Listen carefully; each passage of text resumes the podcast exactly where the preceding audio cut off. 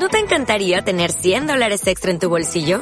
Haz que un experto bilingüe de TurboTax declare tus impuestos para el 31 de marzo y obtén 100 dólares de vuelta al instante. Porque no importa cuáles hayan sido tus logros del año pasado, TurboTax hace que cuenten. Obtén 100 dólares de vuelta y tus impuestos con 100% de precisión. Solo con Intuit TurboTax. Debes declarar para el 31 de marzo. Crédito solo aplicable al costo de la presentación federal con TurboTax Full Service. Oferta sujeta a cambios o cancelación en cualquier momento. Bueno, Padre. Shalom, querido amigo Adán, y a todos los que siguen este tiempo que hemos desarrollado de Hablemos de a través de nuestro canal de YouTube y hoy con una edición especial del programa, haciéndolo también para Jovel Radio, programa de punto de fuga. Así que hoy estamos unificando dos elementos que tenemos de nuestro proyecto de audiovisuales y eh, me alegra poder entonces contar contigo, Adán. Que sea el Señor bendiciéndonos. Si quiere, inicia con una oración. Bienvenido sea a este espacio también. Saludo a todos y bueno, sí, vamos a orar para dedicar este tiempo que vamos a compartir con el pueblo. Padre Celestial, Avinu, Shabbat en esta hora. Te damos gracias por la oportunidad de estar aquí para poder hablar de, de tu pueblo, para poder hablar de nuestras costumbres y la forma que tú quieres que andemos y caminemos delante de ti. Dirígenos, cuídanos, Padre Celestial, y bendice al, al Moredudo y a un servidor y a todos aquellos que nos están escuchando, porque te lo pedimos en el poderoso nombre de tu Hijo amado Yeshua. Amén. Amén. Y amén. Gracias por tu tiempo, a todos los que toman el espacio también de sus agendas para sacar de su tiempo y ver estos videos, que el Eterno les bendiga. Este es un proyecto que se ha desarrollado desde hace ya algunos meses atrás con el propósito de acercarnos a la comunidad mesiánica Yovel de Coral Springs, en donde nuestro amigo y hermano Adam Ben Joshua está dirigiendo como pastor ya hace más de un año y es una eh, herramienta que hemos decidido utilizar para acercarnos al grupo de la comunidad de Coral Springs. Asimismo, a través de la cuenta de YouTube de este su servidor, Julito Dudu, es la cuenta, Julio Rubio es mi nombre, eh, mi nombre hebreo es Dudu Ben Ami, y por eso ahí está la fusión de los dos nombres. Muy eh, sincero, muy, digámoslo, eh, de, de, una cuenta de YouTube personal que empezamos a desarrollar estos videos, me he dado cuenta que ha habido una gran acogida y muy contentos de ver cómo está este respaldo. Y hoy haciendo una unión en la transmisión también de Punto de Fuga, que es un programa que tenemos por la radio.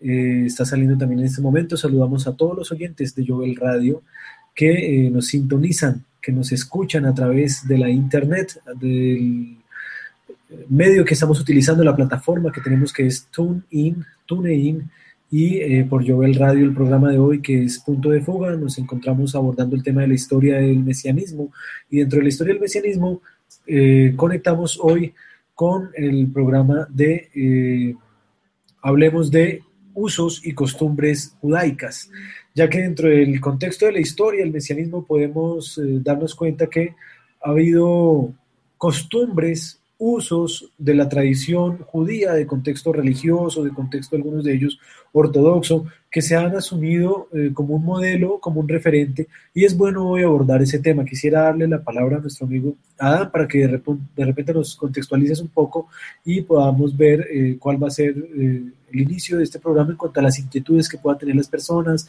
y asimismo, si usted, querido amigo que está viendo este video o oyendo este programa de radio tiene dudas, tiene preguntas, siempre dijo, ay, yo siempre quise saber eh, por qué usaban ese gorrito en la cabeza, eh, por qué las mujeres a veces se cubren con un manto, por qué eh, utilizan palabras en hebreo dentro del servicio que que uno asiste y, de pronto personas que no están acostumbradas o no les gusta, dicen por qué lo hacen en otro idioma si no todos lo entendemos. Todo este tipo de preguntas muy habituales son las que trataremos de desarrollar en estos minutos que estamos compartiendo con ustedes. Claro, dentro de un ámbito eh, de, ah, eh, de, nosotros, a muchos de nosotros que venimos de, de un ambiente uh, de, de trasfondo cristiano, el acercarnos a las raíces hebreas de la fe nos ha permitido empezar a conocer todo un sinfín de uh, usos y costumbres del pueblo de Israel en una, en una uh, meta de poder ir al original, de conocer lo que es uh, bíblico, conocer todos los símbolos, los elementos, los símbolos verdaderamente bíblicos y obviamente cuando nos acercamos a, ese, a esa raíz bíblica, no podemos quitar a un lado al pueblo judío. El pueblo judío fue el pueblo de judío que, el, que se le dio los mandamientos, el que el Señor le revela una cultura totalmente ligada a, la Torah, a la entrega al Dios de Israel.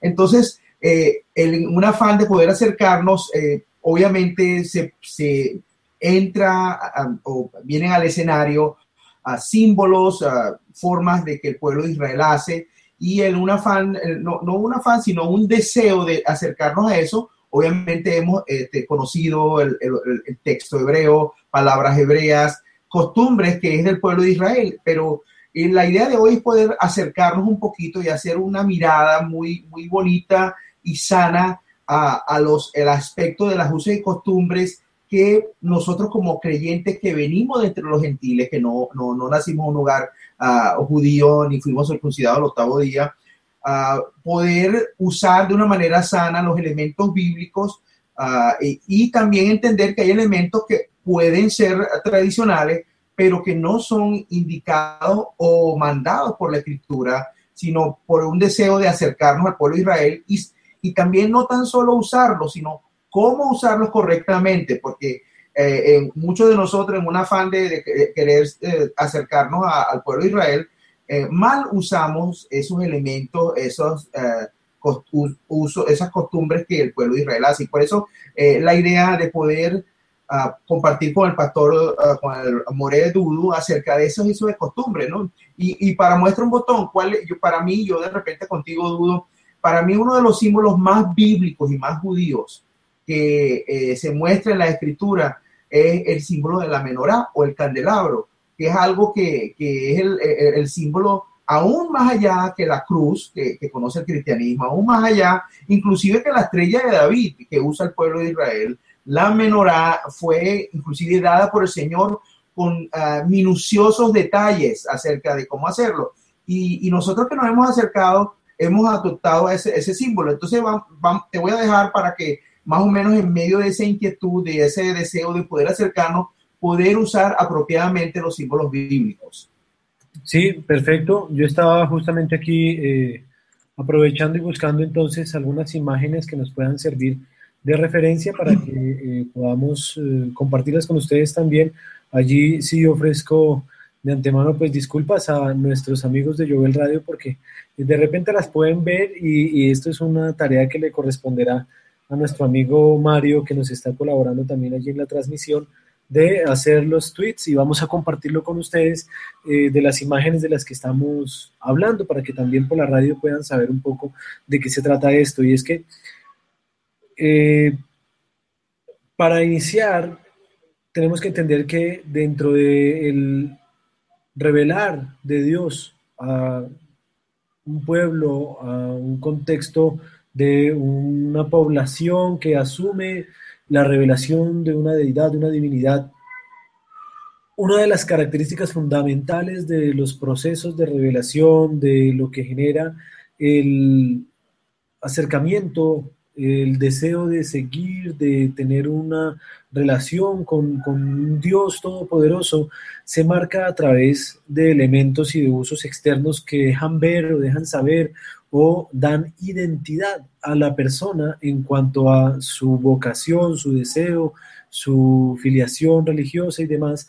Y esto es algo característico, como tú lo decías, a nivel de la iconografía, de, la, de las imágenes que nosotros podemos generar alrededor de eh, todo lo que nos acompaña. Precisamente estaba yo diciendo, voy a apoyarme en algunas imágenes, eh, ya que somos muy visuales. El Señor nos creó con esta hermosa capacidad de ver las cosas a través de nuestros ojos y asimismo poderlas asumir, entender adecuadamente. Y esto tiene que saberse manejar porque el hilo, el límite es muy delgado de eh, trazar en cuanto a lo que implique, eh, por ejemplo, eh, la idolatría, la adoración, el tener o estandarizar imágenes como un referente de sagrado y demás, y asimismo hacer de los elementos algo sagrado, es un excelente tema para, para desarrollar.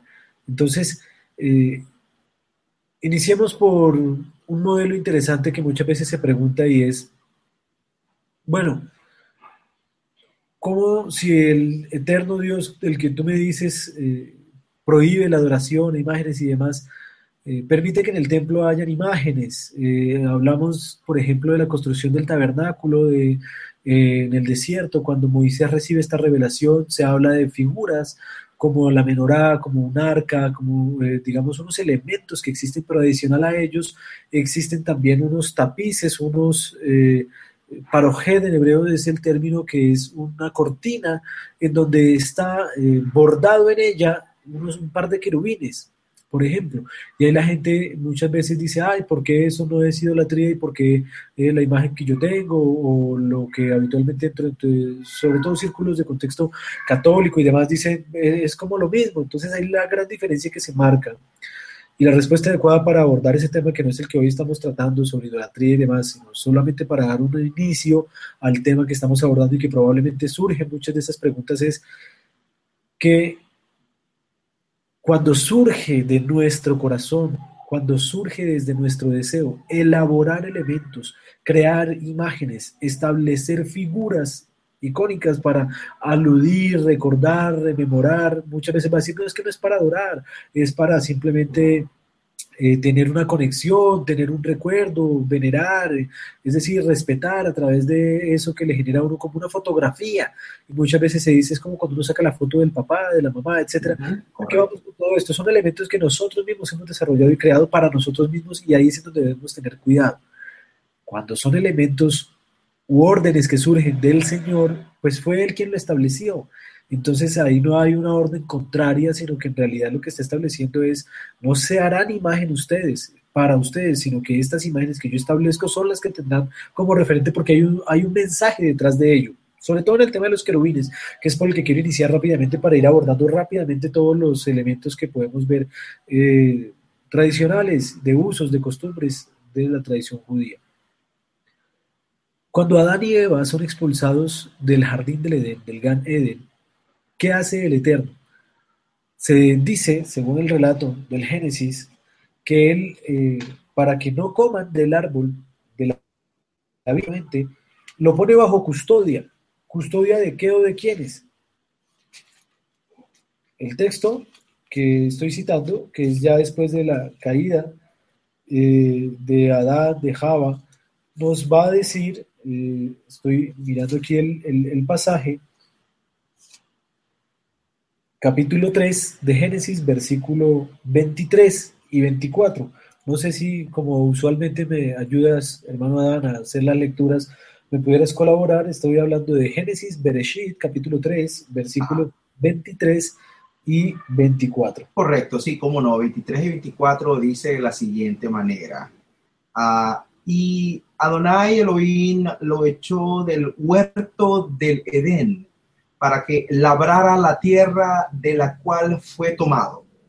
Expulsó pues al hombre y al oriente del huerto del Edén puso querubines y una espada encendida que giraba en todas direcciones para guardar el camino del árbol de la vida. Ven, entonces aquí tenemos unas figuras que están establecidas desde el relato bíblico, que es un par de querubines con espadas refulgentes, con espadas eh, que dice allí encendidas, que eh, giraban hacia todos lados para guardar el camino del árbol de la vida. Esto es un mensaje que está directamente ligado con el tema del tabernáculo, por ejemplo. Cuando miramos las órdenes en el tabernáculo, el árbol de la vida del que se habla, es indudablemente eh, aquello que el Eterno tiene reservado y es el, el, hermoso regalo de la vida eterna que se da a través del Mesías y que está figurativamente representada en la vida del Mesías como árbol de vida y que está ligado también dentro del contexto bíblico a la simbología que hubo en el tabernáculo, porque el tabernáculo era como una iconografía de lo celestial aquí dentro de lo terrenal. Y si miramos rápidamente, yo el texto no lo tenía dispuesto, de repente tú me ayudas a encontrarlo rápidamente, cuando el Eterno da las, da las indicaciones y órdenes de construir el tabernáculo, él ordena que eh, sean bordados porque eh, Moshe recibe esta revelación estando eh, en el monte Sinai y el Eterno le muestra cómo debe ser el tabernáculo de reunión Y en Éxodo estamos hablando alrededor del capítulo 29 y 30. Se nos va a decir, eh, y bueno, hay dos relatos de la construcción del tabernáculo, pero quiero ir puntualmente donde nos habla de eh, esta, este velo, este, esta cortina que separaba el lugar santo del lugar santísimo. Y allí nos va a dar una figura muy interesante, que es otra vez la de este par de querubines que estaban en el relato de Génesis que estábamos leyendo. No sé si tú la encontraste o si no, yo sigo aquí. Estoy, buscándolo. Rápidamente y aprovecho este espacio eh, para saludar también a Mario y eh, ustedes del video no se afanen, pero los amigos por radio, eh, vamos a ir a un corte musical para que podamos así entonces también acompañar este tiempo del programa de Punto de Fuga con algo de música también. Así que los dejo con Mario, con algo de música también, y ya instantes retornarán con nosotros en el eh, programa de hoy de usos y costumbres judías. Ya, sobre el, texto del, del parojet que estamos hablando, eh, nos vamos a dar cuenta que allí había bordados dos querubines. Ya en instantes comparto, les, reitero, no, no, no, no, sabía que se iba a desarrollar por este, digámoslo, esta línea, la, la, charla, pero eh, a lo que quiero llegar con esto es algo interesante y hermoso que sucedió con la figura de estos querubines que estaban allí eh, establecidos dentro de un velo que están guardando en cierta manera dentro de el relato del Génesis eh, tema del el camino al árbol de la vida. Ahora, vamos a, darnos cuenta que en el propiciatorio había un par de querubines y en el, en el velo también había un par de, de querubines.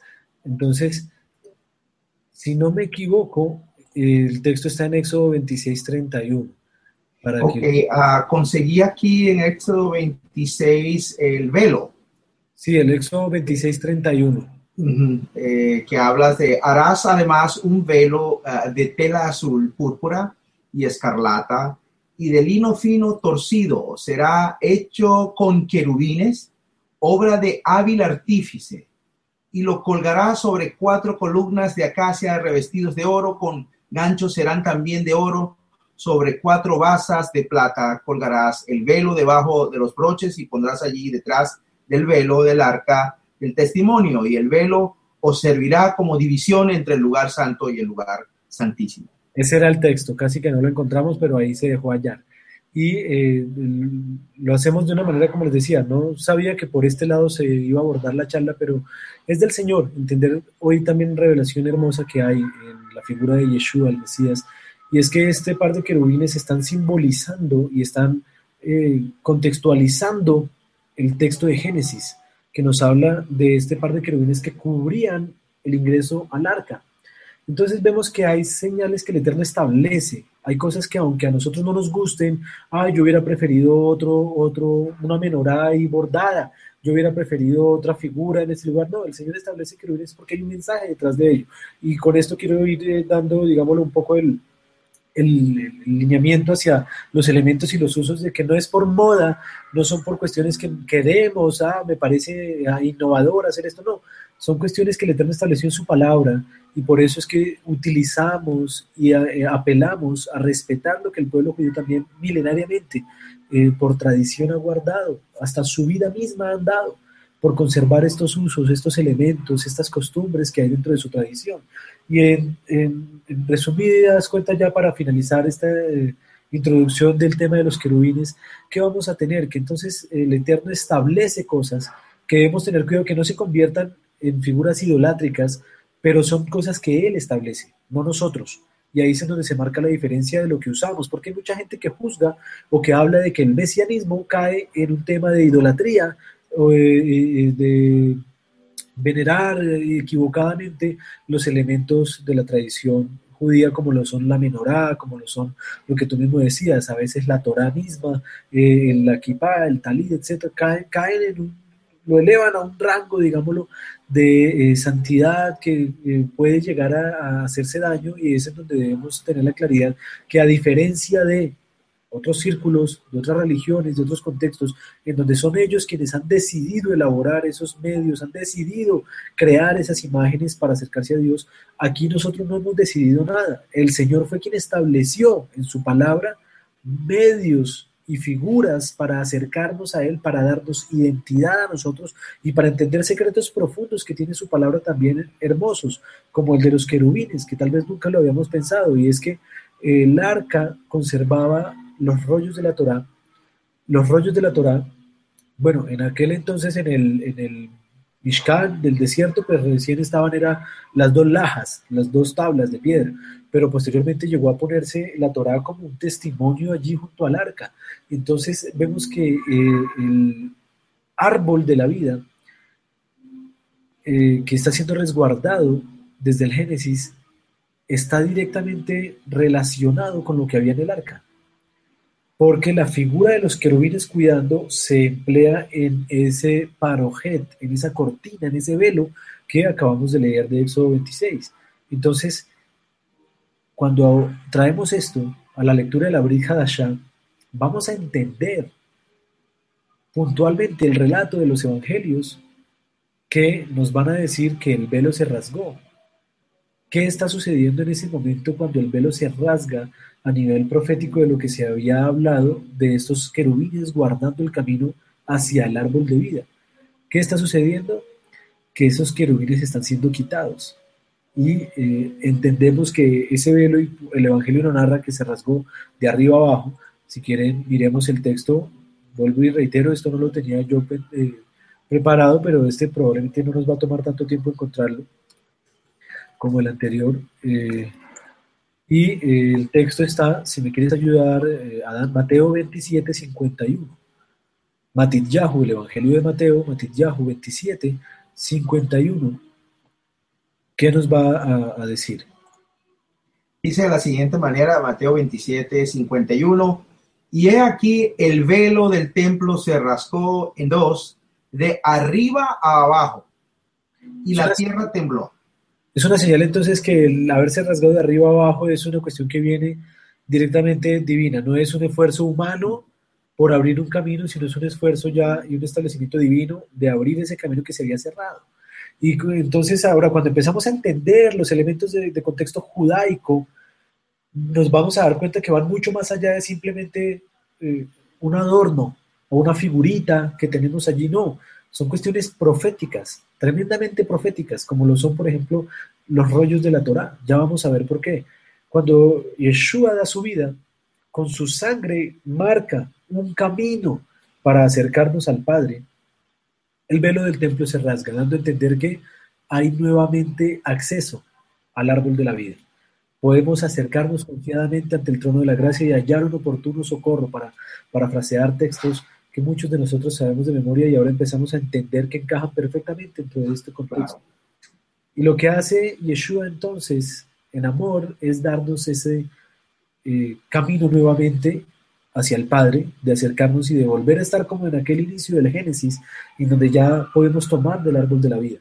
Hay un pasaje que cada Shabbat en las sinagogas y en las comunidades mesiánicas recitamos mientras los rollos de Torah son paseados hay personas que pueden llegar a asumir, y por eso decía, y así el contexto de, desde el punto de vista idolátrico. Hay personas que eh, se han acercado a comunidades mesiánicas, hablo desde nuestro, eh, digamos, desde nuestra experiencia aquí latinoamericana, muy católica, en donde eh, la Virgen juega un papel muy importante y alguna mujer en alguna ocasión me hizo reír bastante porque se acercó a un Aron HaKodesh, que es el lugar en donde se guardan los rollos de la Torá, y dijo, qué bonito, qué lindo, y se quedó mirando el Aroja Kodesh y dijo, pero ¿dónde está la Virgen? No veo la Virgen allí.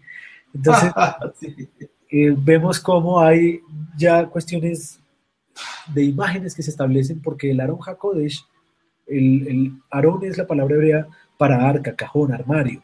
y Hakodesh es santo, es decir, un cajón santo, un armario santo. Así se llamaba el arca del pacto, ¿sí? Era el Aarón Hakodesh. Y luego, en la contextualización que el pueblo judío hace, trasladando muchos de los elementos del templo, del Mishkan, del tabernáculo, a sus contextos sinagogales, entonces llevan es a guardar en el lugar más sagrado, más importante de la sinagoga, la Torá. Les decía que la Torá se saca y se tiene una procesión con la Torá. ¿Qué va a hacer Roma? Cuando Roma, dentro del contexto de la historia del mesianismo que, veníamos abordando, cuando Roma eh, empieza a, darse cuenta de este grupo de creyentes en Yeshua, estos mesiánicos de la comunidad primitiva desarrollando sus servicios y demás, Roma toma todo esto y dice esto es muy interesante, vamos a asumir muchas de estas costumbres, de estos modelos, pero vamos a quitarle el tema judío y allí empieza a ver como este cisma y esta división ya formal dentro del catolicismo naciente, Roma asume los modelos de establecer un lugar sagrado que van a llamar el sagrario y en toda iglesia católica, al fondo de la iglesia, va a, haber un lugar muy adornado en donde adentro guardan algo que se llama el sagrario. Y es una, una hostia, es decir, un pedacito de, de, de, oblea, un pan sin levadura, en donde ellos simbolizan allí el cuerpo de Cristo y allá lo guardan y es el lugar más sagrado de la iglesia católica. Y se saca y se expone cuando la gente va a misa y demás. Todo esto es tomado de la tradición judía.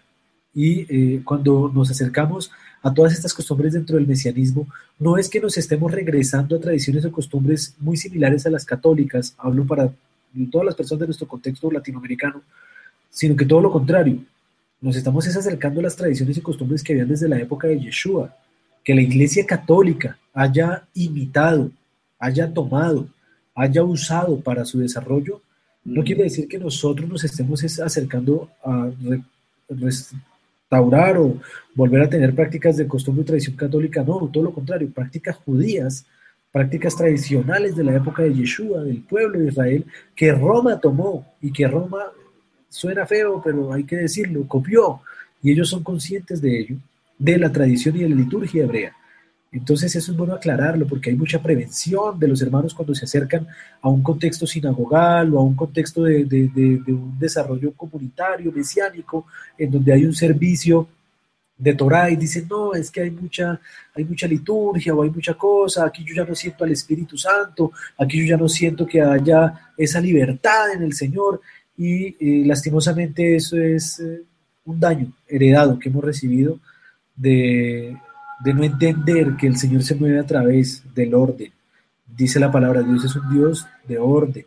Es verdad que Él se mueve y, dice el texto, es como el viento y sopla y a donde quiera va, viento que sopla donde quiera va, se mueve dentro de corrientes y dentro de...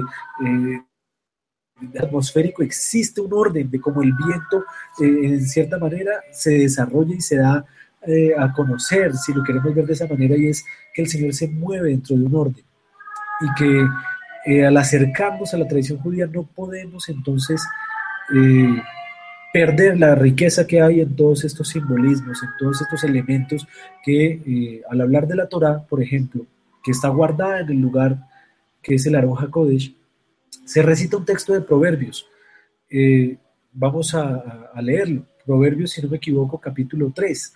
Y en hebreo este, este texto dice, eh, Etz Haim Hi Lama Hasakim. Eh, árbol de vida es para los que se aferran eh, a ella. El texto está en el libro de Mishlei de Proverbios, Proverbios 3, sí, recuerdo. Y ya lo vamos a leer. Actualmente el texto está Proverbios 3.18. Si me quieres colaborar, Adán, muchas gracias. el libro de Mishlei en hebreo se dice Proverbios y ahorita vamos Proverbios a... 3.18 dice, es árbol de vida para los que de ella echan mano y felices son los que la abrazan. Está hablando de la Torah, de la sabiduría, puntualmente, Proverbios. Está hablando de la sabiduría que está eh, simbolizada en la Torah. ¿Y por qué se simboliza en la Torah? Porque la Torah, eh, un rollo de Torah, está compuesto por dos ejes en madera que cada uno de ellos, digámoslo, a medida que se va avanzando, eh, va tomando parte del rollo del pergamino que tiene eh, enrollado sobre sí. Entonces, la Torah como tal está compuesta por dos ejes de madera y a esos ejes de madera, estos, digámoslo, eh, palos, eh, la tradición los llama de una manera interesante, los llama árbol de vida, porque son tomados en la madera de un árbol. Entonces, eh, estos par de, palos que sostienen la Torah son llamados árbol de vida. Y aquí hay una revelación hermosa de Yeshua, porque el pergamino no sea, si tú sepas de qué está hecho. Sí tengo, sí, tengo, entendido que puede ser piel de un animal kosher, o sea, puede ser de oveja, puede ser de carnero, eh, pero sí, o sea, piel de carnero es que he entendido. El pergamino está desarrollado dentro de los elementos más antiguos para poder escribir. Existía el papiro, el papiro es de origen vegetal, es de la corteza de un árbol, pero el pergamino es de origen animal y es tomado de cuando un animal se sacrificaba, generalmente corderos, carneros. La piel que se quitaba del carnero por la parte interna tiene una membrana que al ser quitada adecuadamente y al ser pasada por determinados procesos, dan origen a lo que se conoce como un pergamino. Por lo tanto, el pergamino en cierta manera está hecha de la piel interna de un cordero o de un carnero. Y cuando miramos esto simbólicamente en la Torá, cuando nosotros vemos el hermoso reflejo que hay en la Torá, la Torá son dos eh, elementos de madera, dos palos que en el centro contienen al cordero. Y cuando miramos, por ejemplo, cada rollo de Torá, eh, ustedes de fondo estarán escuchando de repente, no sé si se oiga, aquí están en ensayo de coro vocal eh, y demás, eh, mientras estamos haciendo la grabación de este video. que no nos deje esto distraer en, las escalas que están allí calentando la voz. A lo que voy es que allí Yeshua está reflejado de una manera inmensa. ¿Quién fue aquel quien estuvo sostenido como Cordero de Dios en medio de dos maderos, que fueron esa figura que eh, bíblicamente se debe llamar es el madero. La cruz como término y como tal es algo posterior y es un elemento que lastimosamente se ha convertido en, una, cuestión idólatra. Eh, es la misma Torah, es decir, Yeshua en el madero no es otra cosa que la expresión de la Torah viviente allí, que es los dos maderos en forma de cruz y en el centro, ¿quién está? El Cordero. El Cordero de Dios. ¿Qué es un rollo de Torah? Dos elementos de madera que en el centro están conteniendo el pergamino que es el cordero. Ahora, cuando uno empieza a ver todo esto, empieza a darse cuenta que toda esta simbología es muy importante, es muy necesaria para darnos cuenta que hay mensajes allí reflejados. Cuando Yeshua abre el camino ante el Padre, está abriendo con su vida misma ese, eh, esa posibilidad de volver a tomar el fruto del árbol de la vida, que no es otro que Él mismo, dándose a nosotros como vida. Y por eso la Torah nosotros la, la, respetamos, la cuidamos y hacemos este ejercicio sin caer en idolatría, que perfectamente se puede caer en idolatría y es el cuidado que se debe tener. Se puede caer a sacralizar a un punto estos elementos, que es lo mismo que pasó con la cruz.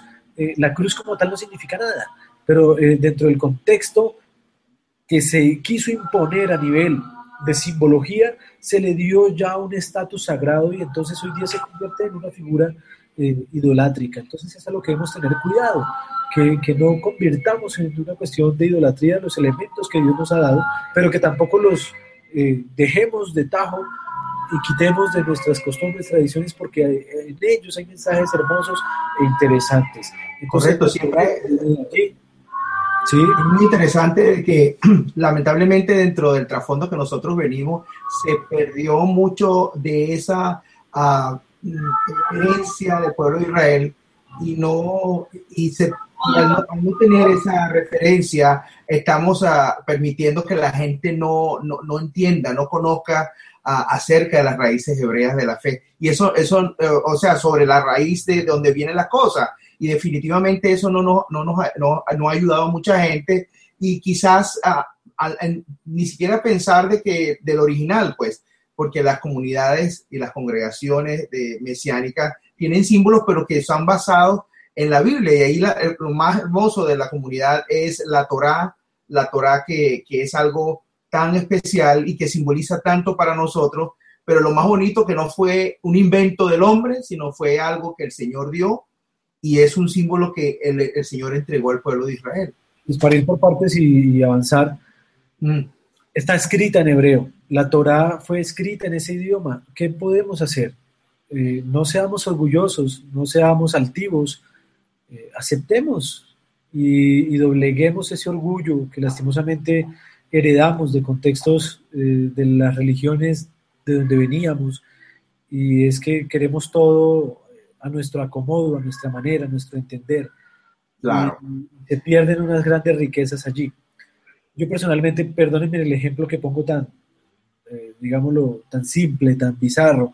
Eh, cuando salen algunas películas, eh, por ejemplo, ayer estaba viendo con, con, con, mi hijo y unos amigos una película, no tengo nada, amo, amo inmensamente a mis hermanos mexicanos, los quiero mucho, tengo excelentes amigos allí, pero sufro, sufro con las traducciones de las películas que hacen, porque obviamente ellos las contextualizan a sus palabras, a sus cotidianidades, a sus contextos, y uno que no conoce esos contextos, pues le suena raro, le suena chistoso, y sobre todo cuando de pronto uno conoce o tiene la oportunidad de oír la película en su idioma original, uno dice, no, déjame que yo oigo la película en el idioma original porque es que las traducciones no transmiten todo el sentido, el humor, todo lo que puede llegar a traer. Es un ejemplo muy, digámoslo, eh, secular, pero es muy importante verlo porque allí se ve claramente lo que sucede con las traducciones, con los ejercicios que queremos hacer, de verlo desde nuestro enfoque o punto de vista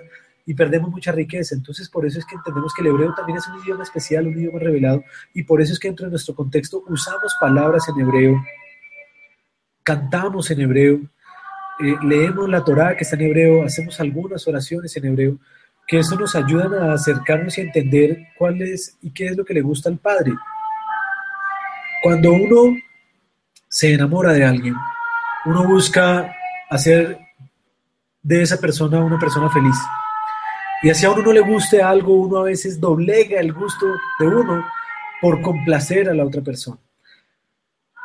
Cuando nos acercamos al Padre, nosotros hemos tal vez lastimosamente querido jalar a que el Padre Todopoderoso, a que Yeshua mismo se acople a nuestra cultura, se acomode a nuestra cultura, a nuestro modo de ver. Dentro del contexto americano esto es muy fuerte. Hablar de Jesús cuando tú hablas de Jesús, olvídate que lo van a imaginar como un judío sabra. Se ha generado una iconografía, una figura de un Jesús que lo único que le falta es tener una lata de Coca-Cola en la mano mientras está hablando. ¿Por qué? Porque se contextualizó de esa manera, se dio a, a ver de esa manera y quisieron hacerlo propio y ahí entonces se perdió el contexto de Yeshua, se perdió su idioma, se perdió sus tradiciones. Y cuando estudiamos la Brija de Ashá, el Nuevo Testamento, pues lo descontextualizamos totalmente porque no sabemos ni para quién él estaba hablando, ni en qué contexto, ni en qué idioma.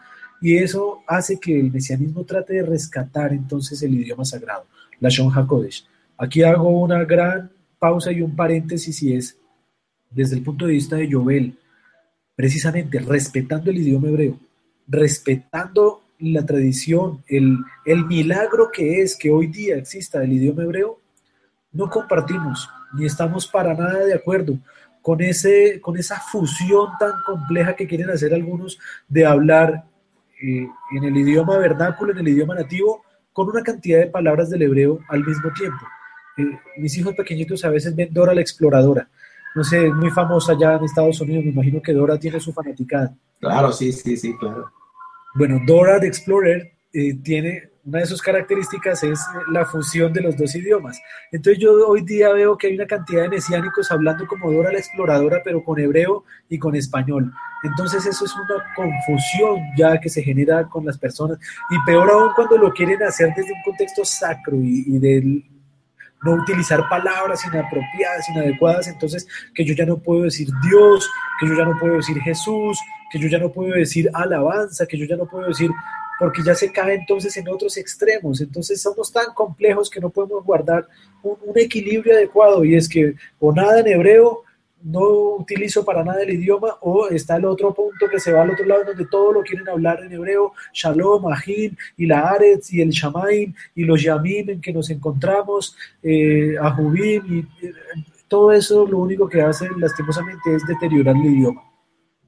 Sí, hay que tener un, un, criterio de cómo manejar las cosas, porque eh, un afán de querer acercarnos podemos eh, eh, estar, entrar en un extremo y de eso nosotros los latinoamericanos somos expertos, no somos tan apasionados que nos metemos tan de lleno. Y yo he sido muy prudente en eso y, y obviamente yo manejo muchas modismos hebreo, hebraicos, muchas formas de, de, hebreas, pero, pero no, no, no hago no hago un enredo idiomático como hablábamos hace varios años tú y yo, Dudo, eh, Moré, porque, ¿Por qué? Porque sí, debemos hacerle fuerza para que se conozcan los nombres hebreos, que se conozcan eh, cómo el pueblo de Israel maneja las cosas, pero ya de ahí hacer todo un lexicon eh, porque, y querer prohibir palabras, ya eso es un poquito uh, más complejo y es un tema que, bueno, que sería otro programa en que hacer, ¿no?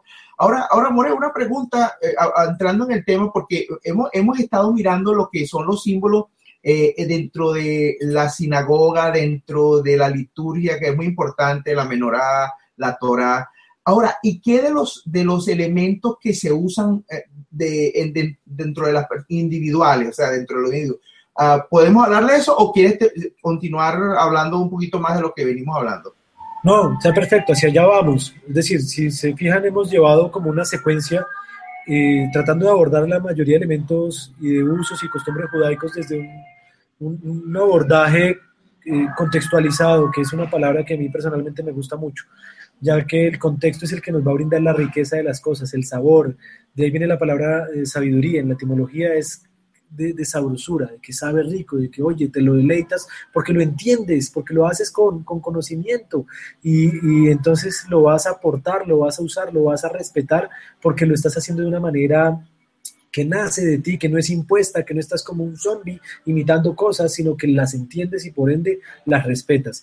Entonces, eh, continuando en el desarrollo que llevamos, pasamos a, los elementos tradicionales de corte sinagogal. Tú mencionabas la menorá, eh, en algún momento podemos hablar de estrella de David, que más que una estrella realmente en hebreo se conoce es como Maguen David. Y Maguen es la palabra hebrea para escudo. Entonces allí entendemos que es un escudo primeramente y eh, ya que sí, la figura, porque sobre esto hay mucha contradicción, hay mucho tema de corte místico, esotérico, eh, cabalístico, eh, hasta cuestiones egipcias y demás, de iconografías, del bien, del mal, del hombre, de la mujer, que es la estrella de seis puntas, etcétera, no. Aquí muy interesantemente, muy interesantemente, mucha gente habla con respecto de eso, More, pero a mí me, me, me, me sintió un gozo cuando yo fui a Israel, y fui a Cafarnaún, Capernaún, y allá viendo las ruinas de la sinagoga que está eh, en la segunda sinagoga, que es del siglo II, 1 2 de, de, la era moderna, eh, donde están en las inscripciones la estrella de David. O sea, ya para esa época, 150, 200 años después del Mesías, eh, ya la estrella de David un símbolo del pueblo de Israel. O sea, si lo copió alguien, si a alguna persona o algún grupo religioso lo tomó, eh, bueno, eso puede ser, pero no lo hace dueño ya que ya para el tiempo del siglo II existía ya el símbolo de la estrella de David. Y de esa una manera muy popular o muy de forma general como se ha identificado el pueblo de Israel acerca de la estrella de David. Exacto, a eso voy. Yo no quiero caer acá en temas que igual respetamos, vuelvo y digo, partimos siempre del respeto, que esa es la estrella de Renfán, que esa es el bien y el mal, que esa es, eso, eh, sí, ah, puede ser todo lo que tú digas para nosotros, nuestro uso, el logo, de hecho, la imagen de la Fundación Mesiánica Yobel, de Yobel, está apoyada en esa estrella. Eh, lo hemos asumido como un símbolo histórico de identidad del pueblo de Israel que hemos asumido también como nuestra identidad al habernos sentido y visto como cobijados bajo el pacto del Señor sobre su pueblo. Y no hay figura más simbólica que la estrella de David. O pregúntele a un sobreviviente de la Shoah. Entonces, eh, allí sí dejémonos, como decía aquí, eh, un programa, dejémonos de cosas. Eh, puede sonar feo. En, en, Colombia existía una serie muy famosa, espero que no suene mal a oídos de otras personas, se decía Dejémonos de vainas, que es al César lo que es del al Señor lo que es del Señor. No caigamos en extremismos por eso digo, respetamos quienes lo desean ver de esa manera, nosotros no lo vemos de esa manera ni lo hemos asumido y lo hacemos con conocimiento de causa, que existen todas estas diferentes corrientes, posturas, pero lo hacemos desde el punto de vista histórico, lo hacemos desde el punto de vista de identidad con el pueblo de Israel. No hay otro símbolo que identifique al pueblo de Israel a nivel mundial que el de la estrella. Entonces, eh, por eso, por ejemplo, se asume el uso de una estrella de David dentro de nuestros contextos. El mismo pueblo, el mismo pueblo de Israel está cobijado bajo la estrella de David en su bandera. Entonces no podemos negar la realidad histórica que vivimos y que tenemos y de lo que ella representa. Cuando hablamos entonces de la menorá, debemos tener cuidado de no eh, descontextualizar las cosas del templo, el pueblo judío fue muy celoso en ello, lo que era del templo se debía cuidar y mantener para el templo, no es viable, no es coherente, no compartimos con grupos, sobre todo de, tendencias o de contextos eh, cristianos muy liberales, muy protestantes, muy, eh, digámoslo, folclóricos en su desarrollo, en donde ya están vestidos como el sumo sacerdote, en donde ya tienen un Aaron Jacodes como una réplica con querubines al, lugar, al lado en donde la gente deposita sus diezmos y ofrendas, en donde están ya con la menorá a un lado, con la mesa, porque eso no es el lugar, eso es querer, eso es la, eso es la teología del reemplazo de una manera gráfica. Entonces es en donde uno dice, no, eso hace parte del pueblo de Israel, son elementos exclusivos del templo, se levantarán y se usarán y debemos tener el respeto eh, en alusión a lo que se desarrolle en el templo que se levante dentro de poco, que será el tercer templo, templo en el cual personalmente es de nuestra postura mesiánica, nada tenemos que ver con él, nada tenemos que hacer allí, nada tenemos que compartir con lo que se desarrollará allí porque será lugar de apostasía de un falso Mesías y sí más bien entender a aquel quien dijo yo soy ese templo, yo soy aquel que en tres días el Señor levantará de la tierra y también en nosotros porque dijo ustedes son templos de la Roja Kodesh, entonces es el uso excesivo, si tú te fijas cuando hay una, y, aquí resumo para acabar eh, este tiempo, este programa de hoy, con un ejemplo muy duro que lastimosamente tenemos que poner, pero que me gusta poner porque es un ejemplo del pastor Raúl Rubio. Estamos en una era difícil, que nos ha correspondido vivir y ver con nuestros ojos todo el levantamiento y todo el conflicto con lo que tiene que ver con el tema de LGBT, el tema gay, la bandera de arcoíris.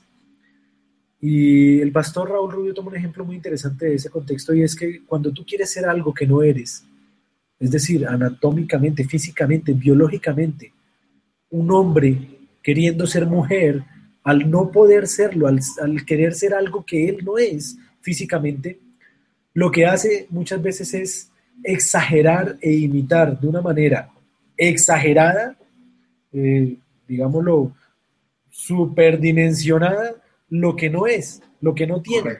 Entonces uno ve ese deseo exagerado y no solo de, de serlo, sino de mostrarlo a los demás. Y fue en lo que se cayó lastimosamente dentro de los contextos mesiánicos muchos, al tener una grave crisis de identidad y de no entender que podemos ser mesiánicos sin necesidad de ser judíos eh, en cuanto a lo que la ley y la alajá refiere, en cuanto a temas de conversiones y demás, quisieron entonces mostrarse más judíos que los mismos judíos.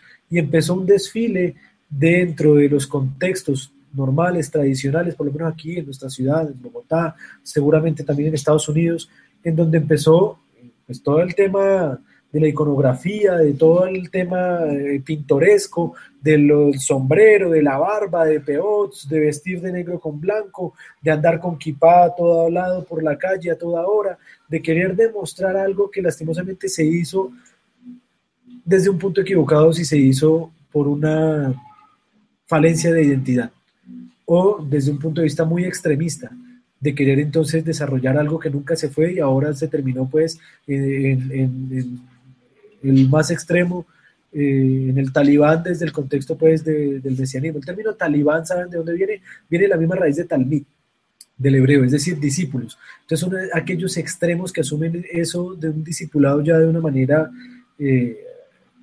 no centrada, sino exponencial y, se hace daño, porque se lleva a contextos en donde, pues hombre, personas por allí, pasó en Argentina con un amigo que me contaba el cuento.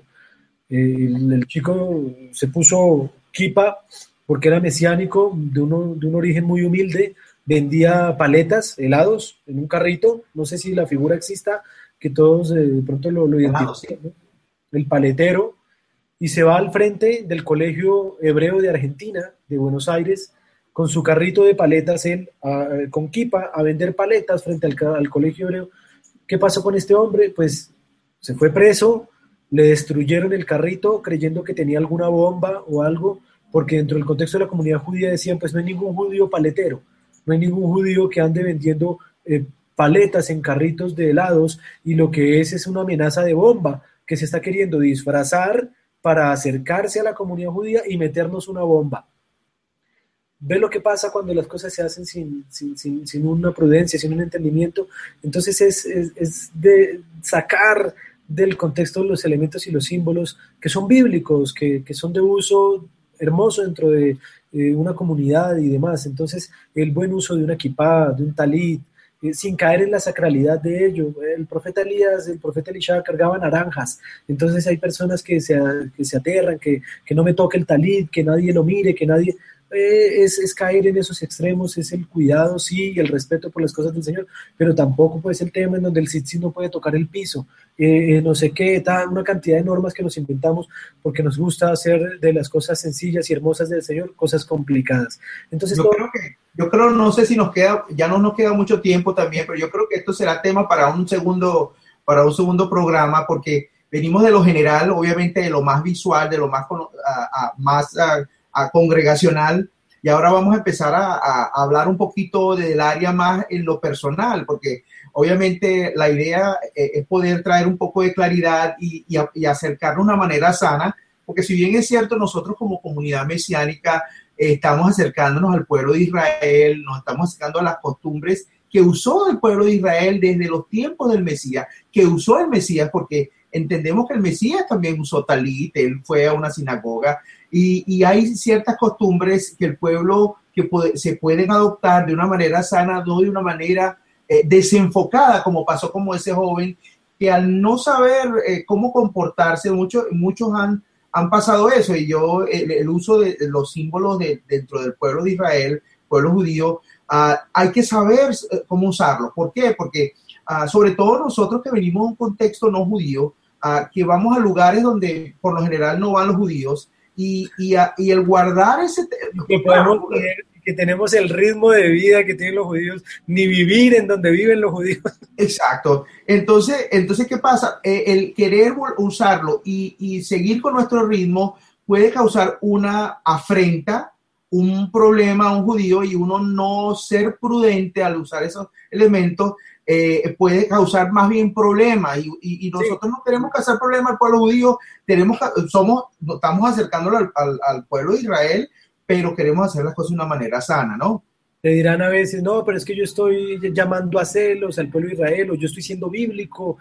Eh, estás siendo irrespetuoso, estás, estás pasando por encima de una tradición milenaria en donde el pueblo de Israel, en donde un judío que tiene todo el derecho de ponerse equipada, talit, de salir como quiera a la calle, no lo hace precisamente por cuestiones de respeto, de cuidado, de entender que su actitud puede generar lo que tú dices, un conflicto a, su comunidad, traer un daño ya a un nivel en donde estamos lastimosamente en una sociedad en donde la persecución, en donde el conflicto del terrorismo, en donde todo lo que estamos viendo, todo lo que sucedió, las persecuciones en un kosher market en, en Francia, en diferentes lugares, no son para andar de juegos, no son para andar queriendo disfrazarse uno de judío, ni tampoco ahora entonces jugando a ser el camaleón de la fe, ¿no? Y entonces es ser muy y, y ser tremendo goy en la calle, no, es guardar eh, los límites siendo respetuoso y, siendo, digámoslo, de la mejor manera, eh, ética y moralmente correctos con el pueblo de Israel y con el Señor, que es un Señor y que es un Dios práctico, hermoso,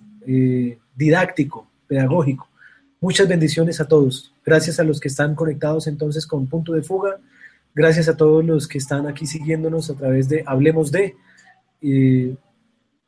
interesante tema, da para mucho de qué hablar. Eh, de, parte de Hablemos de, creo que vamos a tener que plantear una segunda eh, em, encuentro con respecto a esto de uso y costumbres. Y, que tú puedes perfectamente, y así mismo a todos los eh, amigos que nos ven en este video, si tienen preguntas, háganlas a través de eh, los comentarios que pueden dejarnos en YouTube o escríbanos y con mucho gusto. Ahí, es decir, al ver que está esto publicado en YouTube, perfectamente pueden tener ahí una cuenta de correo, mi, Twitter, arroba Julito Rubio, el Twitter de Adán es arroba Adán eh, Y eh, acerquémonos, eh, tráiganos historias, comentarios, preguntas sobre este tema. A todos muchas gracias, muchas bendiciones. Cerramos así entonces nuestro programa de usos y costumbres judaicas en Hablemos de, y también a los oyentes de Punto de Fuga, muchas gracias y muchas bendiciones.